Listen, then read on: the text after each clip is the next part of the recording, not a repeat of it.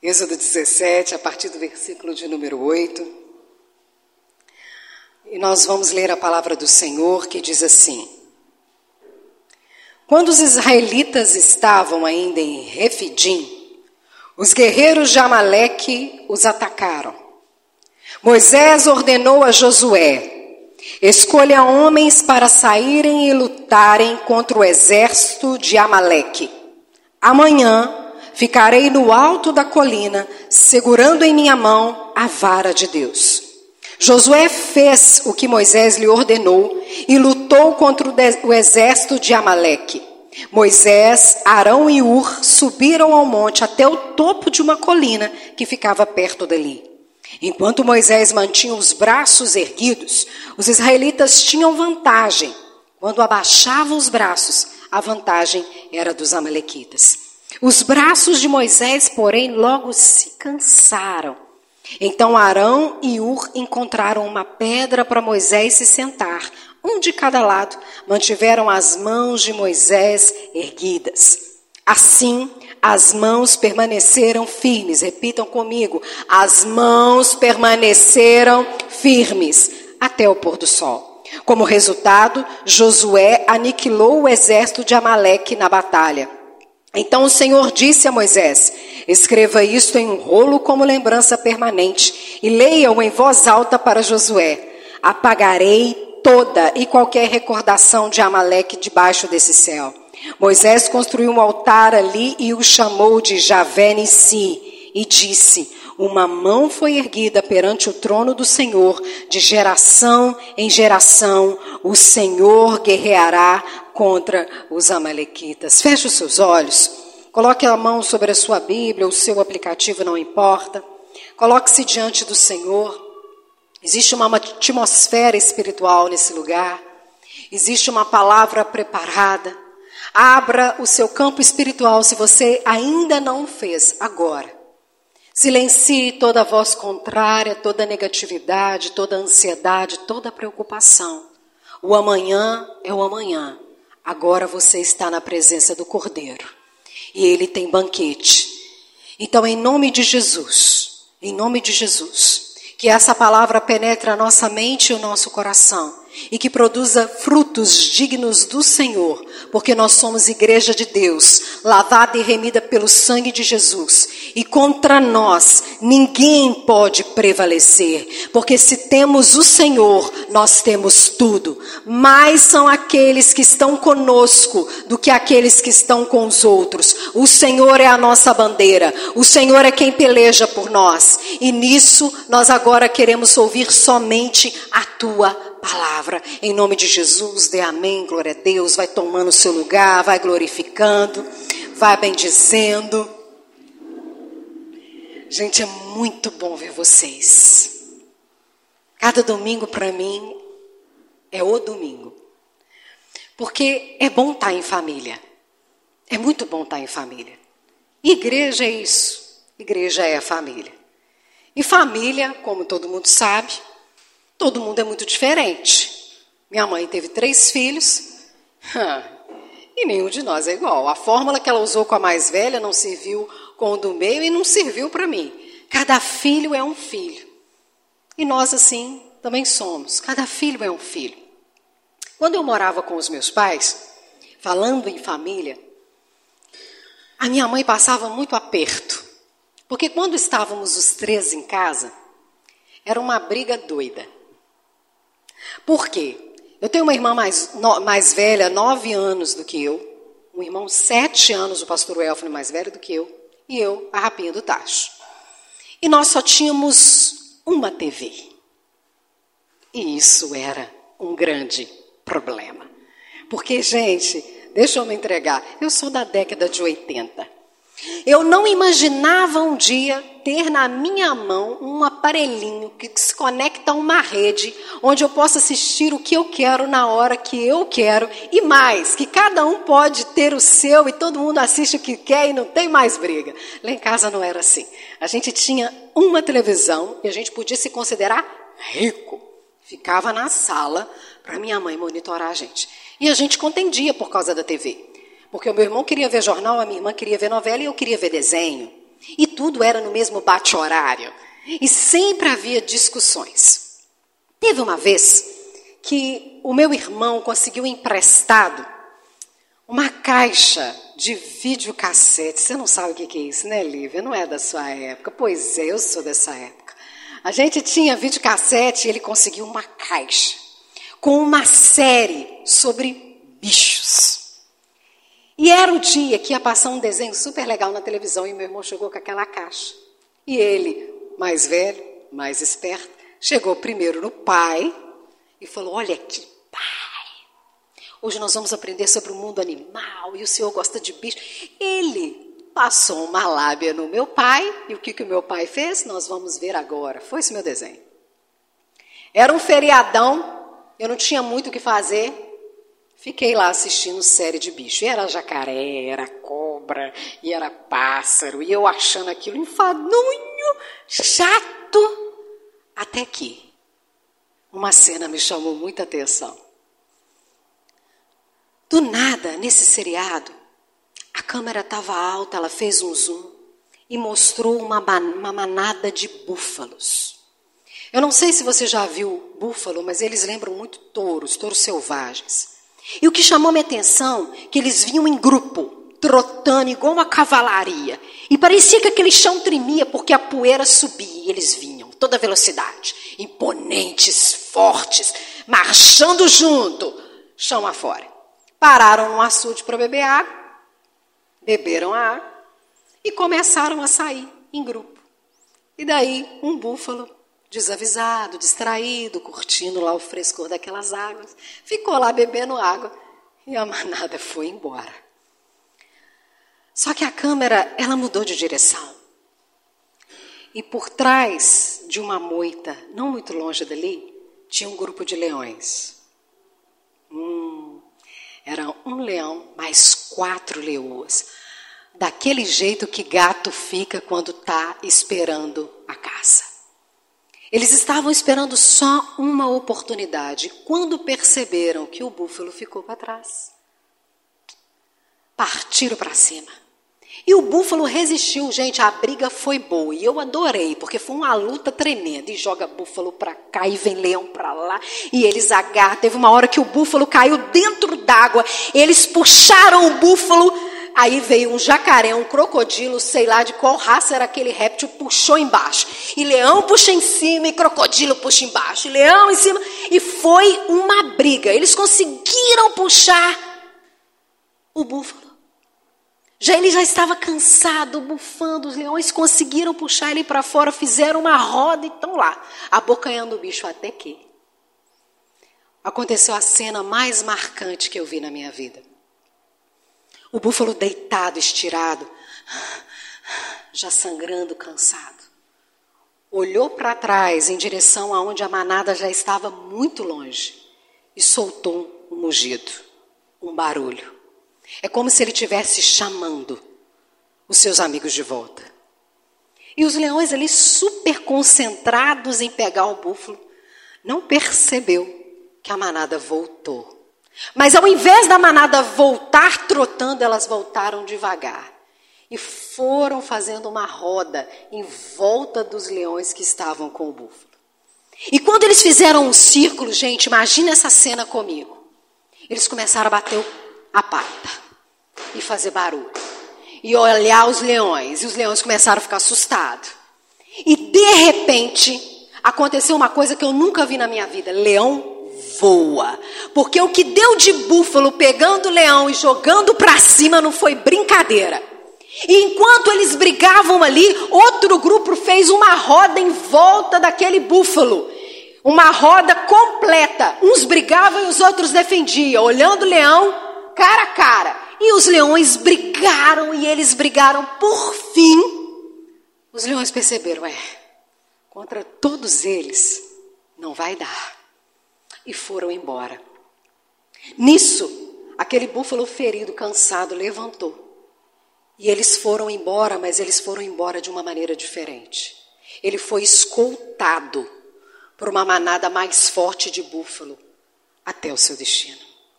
E aquela cena marcou a minha vida, porque eu aprendi o que, que se chama intercessão.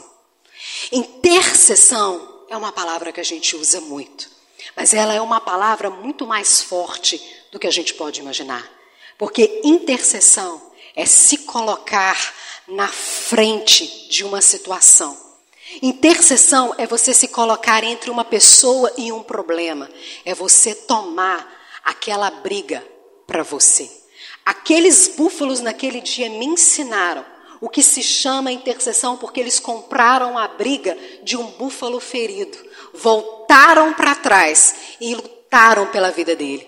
Interceder é lutar pela vida de alguém. E esse texto que nós lemos fala exatamente isso. Se você observar, Moisés, perdão, no versículo 8, quando os israelitas ainda estavam em Refindim, um lugar de descanso, lugar onde Deus proveu água para eles, de repente, os guerreiros de Amaleque os atacaram. Pensa você comigo. Um bando de escravos saem do deserto, deserto afora, andam deserto afora. Eles nunca empunharam uma espada, eles não sabiam talvez nem para que servia, porque escravo israelita servia para amassar barro, para levantar pedra, mas empunhar a espada não era com eles. E não pense você que empunhar uma espada e ir no mano a mano com alguém é fácil, gente, requer habilidade. Eles estavam em Refidim, um lugar de descanso, um lugar onde Deus providenciou água, mas um lugar onde eles reclamaram contra Deus e contra Moisés. E ali, naquele momento, desfrutando da água, desfrutando do descanso, um exército aparece do nada o exército de Amaleque. E isso mostra para nós como que as guerras às vezes surgem na nossa vida. É quando a gente está de guarda baixa, de repente no lugar de descanso, duvidando às vezes que Deus está com a gente, mas desfrutando de um tempo de bonança, que a adversidade brota e ela vem. Aparece do nada. E o povo fica apavorado. Por quê? Ora, o nosso Deus se levantou contra Faraó e emperrou roda de carroça, de carruagem, colocou coluna de fogo, nuvem, fez tudo, lançou as dez pragas do Egito, mas, se você for comigo para o versículo 9, você percebe que Deus não disse absolutamente nada. Deus não diz, olha, o exército de Amaleque chegou. Deixa comigo. Do mesmo jeito que eu fiz com o Faraó, eu vou fazer com eles. Eu vou entortar a espada de todo mundo. Não. Entre o versículo 8 e o versículo 9, você tem o silêncio de Deus. Deus não diz absolutamente nada. E o povo não sabe o que fazer. Por isso que no versículo 9 diz assim: Moisés ordenou então a Josué: Escolha homens para saírem e lutarem contra o exército de Amaleque. Amanhã ficarei no alto da colina, segurando em minha mão a vara de Deus. Deus não disse nada. Nós não temos experiência com guerra. Nós não colo nunca colocamos uma mão na espada. Nós não sabemos o que fazer. É hora de ouvir o conselho de quem anda com Deus. É hora, gente, de se juntar a pessoas que têm experiência espiritual. Moisés não tinha uma palavra, ele não diz, assim diz o Senhor. Não, ele percebe, a contenda vem, a reviravolta vem. Nós vamos ficar parados de maneira nenhuma. Quando o problema vem, a guerra vem, é hora de reagir. Junta o povo, ele dá um conselho. Nas nossas batalhas espirituais, nas nossas batalhas da vida, quando nós não sabemos o que fazer e o calor da guerra aperta, gente, é hora de procurar gente mais experimentada em Deus e ouvir. Prestar atenção no que ele ou ela está falando e o que Moisés diz. Vão reagir. Junto o povo. Ora, mas Deus não poderia, Moisés, dar conta de Amaleque? Pois é, meu irmão, minha irmã. Olha o que Deus ensina para nós. As nossas experiências passadas, elas são memórias que sustentam a nossa fé, mas não são fórmulas para nós vivermos a nossa vida espiritual. O que Deus fez no passado, do jeito que Ele fez no meu passado, Ele pode até repetir na minha vida, mas isso não significa que Ele vai fazer. Deus não tem fórmulas. Ele fez com Faraó muito mais forte que Amaleque, mas não significava que ele ia fazer a mesma coisa. Então o povo ouve esse conselho. E, e Josué, no versículo 10, diz assim: Josué fez o que Moisés ordenou e lutou contra o exército de Amaleque. É tempo difícil, é tempo de dificuldade. Buscou o conselho de alguém mais experimentado? É hora de reagir, porque você e eu não podemos ficar parados. Só que ouvir significa fazer. Josué não olhou para Moisés, mas foi Deus que falou com você. Cadê a nuvem? Ela desceu. Cadê a confirmação dessa palavra? Ele não disse isso imediatamente. Ele juntou o povo e falou: se é isso que tem que ser feito, é isso que nós vamos fazer. Nós vamos em direção a essa adversidade. E o texto diz assim: na continuação do versículo 10: Moisés, Arão, Ur subiram até o topo da colina que ficava perto dali. Enquanto Moisés mantinha os braços erguidos, os israelitas tinham vantagem. Quando abaixava os braços, a vantagem era dos Amalequitas. Visualiza essa cena comigo. Moisés diz para Josué: Olha, a gente não pode ficar parado, senão nós vamos morrer. Tem situações que a reação tem que ser imediata. Ouve meu conselho. Josué punhou a espada e disse: Vamos embora, vamos obedecer Moisés. Ele é experimentado na fé. Moisés diz: Olha, enquanto vocês estarão lá, eu vou subir numa colina, aonde vocês podem me ver. Eu vou estar com a vara de Deus na mão, com vocês o tempo todo nessa batalha. Moisés não disse assim: Eu vou empunhar a espada também. Ele disse: Eu vou subir no lugar alto, no lugar de revelação, de separação, de santidade, porque enquanto vocês pelejam com o braço, eu pelejo no mundo espiritual. E ele se posicionou, se colocou. E o texto diz que Moisés ficou lá, com os braços levantados, talvez achando que ia ser rápido, como muitas vezes foi com Faraó. Quando ele falava com faraó, automaticamente a praga vinha, mas dessa vez a guerra ficou pesada. Porque tem guerras da gente que não vai acabar com um dia, vai levar anos. E aquela guerra estava durando bem. E todas as vezes que Moisés estava com o braço em pé, o povo de Israel prevalecia. Quando ele abaixava os braços, o povo desanimava e o povo perdia. E o que acontece? Aquela guerra foi tamanha, aquela guerra foi tão profunda, foi tão sangrenta, que Moisés se viu numa situação difícil. Ele estava ali pelejando pelo povo, intercedendo pelo povo, mostrando para o povo o seguinte: nós estamos juntos, nós somos povo, nós vamos vencer, só que. O que, que acontece no versículo 12?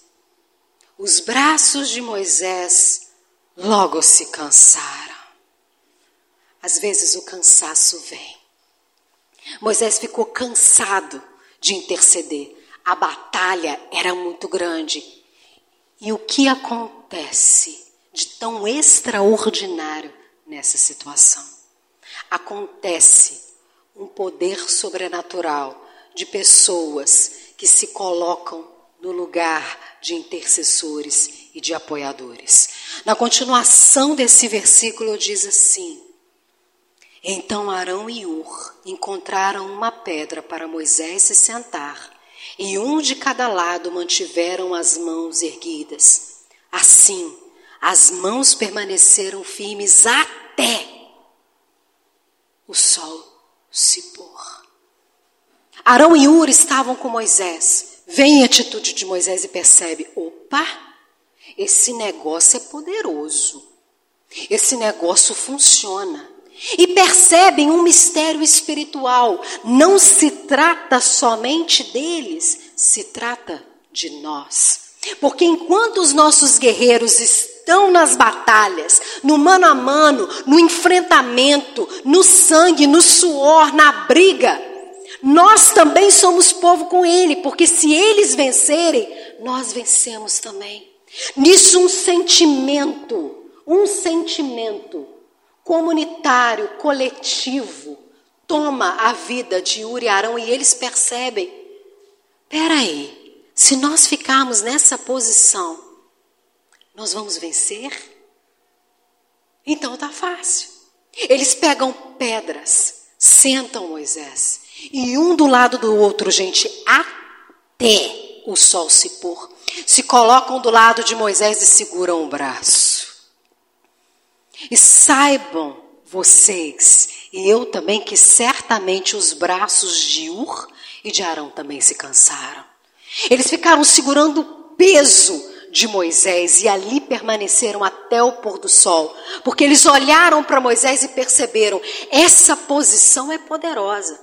Esse negócio que Moisés está fazendo é poderoso. E se ele está ali fazendo, nós vamos lá providenciar os meios que ele precisa para continuar. E nós aprendemos o que com isso? Nós entendemos que quando as batalhas elas esquentam na nossa vida, a gente precisa entender primeiro que a gente é povo. Guerra não foi feito para brigar sozinho. Eu nunca vi um filme de guerra de um soldado só. Quem já viu, levanta a mão. Sempre é um exército. Sempre é um grupo.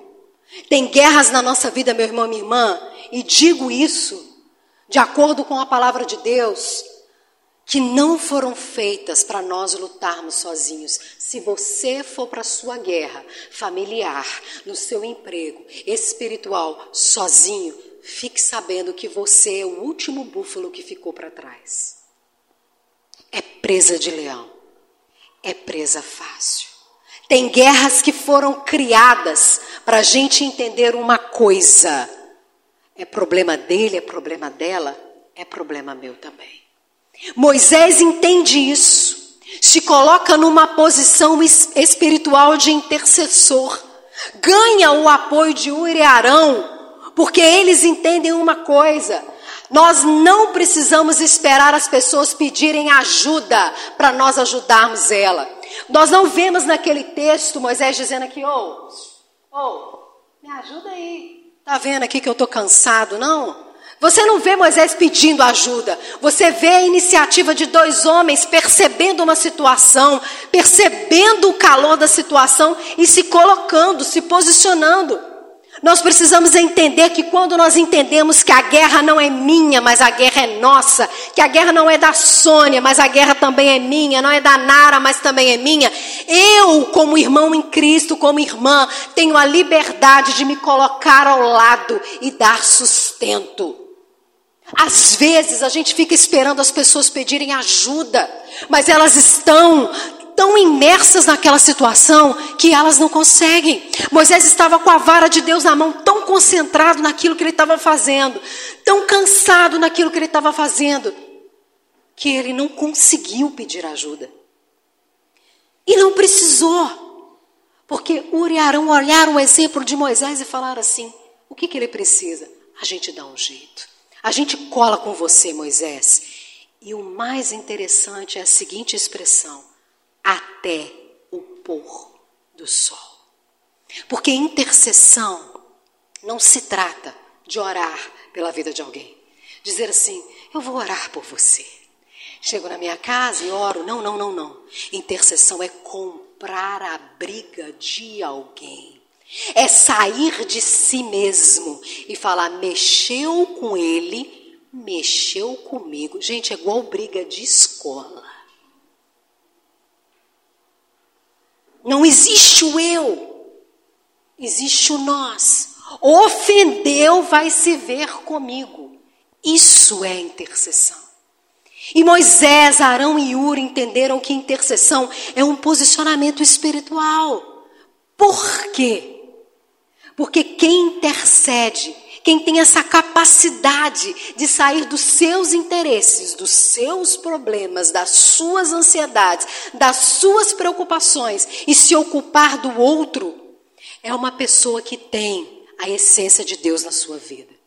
João capítulo 17. Jesus intercede pelos seus discípulos e pasme, até por mim e por você que chegaria depois. E mais, Romanos capítulo 8, 26 diz que o Espírito Santo intercede por nós com gemidos que não se podem expressar em palavras. Quando eu tomo uma posição espiritual de intercessor e de intercessora, aprendo a comprar a briga do outro em oração, eu tomo uma posição espiritual igual a Jesus e o Espírito Santo. Gente, isso é muita glória. Isso é muito privilégio. Moisés não estava lá, nem Uri nem Arão preocupado. E será que o meu filho lá embaixo vai morrer? Deus guarda meu filho, guarda meu filho, guarda meu filho. Tem mãe que ora assim, né? Guarda meu filho, guarda meu filho. Moisés não estava ali pedindo por ele. E Arão não estava sustentando Moisés e Ur por eles havia um sentimento de unidade que não é uniformidade. Porque numa família, num povo, a gente não precisa ser igual, a gente pode ser diferente. Mas nós precisamos entender que tomar as causas uns dos outros é uma atividade espiritual poderosa. Tanto é verdade que essa guerra não foi vencida na espada, ela foi vencida pelo poder da intercessão. Ela foi travada pelo poder da intercessão. Moisés vestiu a camisa, Ur vestiu a camisa e chacoalhou o céu. Enquanto não acabar, eu não saio daqui até que o povo vença. Quer vitória? Sim ou não? Quer não, gente? Eu tô precisando de um monte, não vou mentir. Quer vitória? Tá precisando de vitória? A guerra tá apertada aí, Zilmar? Tá difícil, gente? Tem hora que você acha que você não vai conseguir sozinho? É, você não vai. O texto diz que Josué e o povo tiveram a vitória, porque enquanto eles permaneceram ali, o povo tiveram força para lutar. E nisso nós aprendemos e entendemos o mistério de ser povo, de ser corpo. As suas guerras não vão ser vencidas sozinho. Não existe o eu, existe o nós. E eu sei que quando nós falamos de nós, muitas pessoas ficam preocupadas. Mas eu vou expor os meus problemas? Mas eu vou expor as minhas fraquezas? Já pensou se Moisés tivesse dito assim: Tira a mão. Eu sou líder. Que negócio é esse? Desse jeito os outros vão achar que eu sou fraco. Eu sou o homem de Deus. Eu estou com a vara de Deus na mão. Eu posso tudo. Já pensou se ele tivesse feito isso? Ele e o povo tinham fracassado. Moisés, no seu cansaço, mostrou uma coisa muito poderosa. Seja vulnerável. Seja gente. Seja você. Ah, mas o que, que vão falar de mim se eu contar da minha guerra lá na minha casa? O que vão falar de mim se eu pedir ajuda para o Beltrano? O que, que ele vai pensar se eu contar do relacionamento que eu tenho com o meu marido, com os meus filhos? Vai achar que eu sou um fraco, que eu sou um crente que não é muito espiritual, que eu sou uma pessoa que não é muito firme? O que, que vão achar de mim? Se mostre vulnerável. Moisés demonstrou o seu cansaço, gente, a sua humanidade, a sua vulnerabilidade, e por isso ele foi apoiado. Arão e Ur não esperaram Moisés pedir ajuda, mas Moisés também não escondeu, fingindo que estava tudo bem. Ele demonstrou toda a sua fraqueza, toda a sua humanidade. E, tudo bem, eu aceito a sua ajuda. Eu confesso que a guerra é, é grande, até para mim que estou intercedendo. O intercessor precisa de ajuda. E quando eles se colocam juntos, versículo 13. Como resultado, Josué aniquilou o exército de Amaleque na batalha. Quando nós guerreamos juntos, andamos juntos, lutamos juntos uns pelas causas dos outros, não interessa o tamanho da adversidade, não interessa o tamanho da oposição, não interessa o calor da guerra, o resultado é vitória. Deus se agrada quando nós nos posicionamos dessa forma, quando nós tomamos sobre a nossa vida a preocupação do outro. Quando nós tomamos o problema do outro, Deus se agrada e peleja ao nosso favor. E Deus só aparece no versículo 14, gente. Daí, então, o Senhor disse a Moisés: Deus deixou o povo se virar porque ele queria que o povo entendesse o quão importante era andar junto. E no final do versículo 15, Moisés diz assim: Ele construiu um altar ao Senhor e o chamou de Javé Nissi. Moisés entendeu um mistério. É. Javé Nissi significa Deus é a nossa bandeira. Bandeira é aquilo que sinaliza a que povo nós pertencemos, que tipo de gente a gente é. Quando você vê uma bandeira brasileira içada no, no céu, você sabe, pertence ao Brasil. Você se identifica porque você é brasileiro. Moisés entendeu, é Deus se agrada quando a gente permanece unido e ele se torna a nossa bandeira. Ele se torna o símbolo da nossa vitória, porque ele se agrada quando a gente anda junto. E a gente vence tudo porque juntos nós somos mais fortes. Juntos, não interessa se os leões são bons caçadores. Juntos, não interessam se eles estão famintos juntos, não interessa se eles têm maior número, juntos não interessa nada. Se nós clamarmos uns pelos outros, nós seremos como aquela matilha de búfalos. Nós marcharemos como igreja, tomando uma posição espiritual, marchando junto contra as portas do inferno que não podem prevalecer contra nós. As portas do inferno, elas não prevalecem contra a leite. Olha que coisa. Sabia disso? Hum, não prevalecem contra eu. As portas do inferno não prevalecem quando nós somos igreja. Deus é a nossa bandeira. Deus é aquele que vai na nossa frente se nós marcharmos juntos. E com Ele nós podemos todas as coisas. Juntos nele nós somos mais do que vencedores. E eu digo para você uma coisa: sim, Deus se alegra quando nós somos igreja. Sim, Deus se alegra quando nós somos intercessores. Esse texto não serve apenas para incentivar a gente a ter intercessores na nossa vida ser guardados por alguém em oração, mas tomar esse lugar, tomar essa iniciativa. Não espere ninguém pedir ajuda. Olhe, olhe para as pessoas, perceba as situações, tome o seu lugar espiritual, tome a posição do Espírito Santo e de Jesus de Nazaré. E meu irmão e minha irmã, quem vai segurar a igreja de Deus? Ninguém. Nós faremos barulho e as nossas adversidades, certamente, elas cairão. Porque o Senhor está à nossa frente, Ele é a nossa bandeira e Ele se agrada quando a gente é povo. Sabe, a gente vive num tempo engraçado, onde Deus fala comigo, Deus me usa, sou eu que oro e tudo isso está certo, tá? Não está nada errado, não. Mas se tira o nós,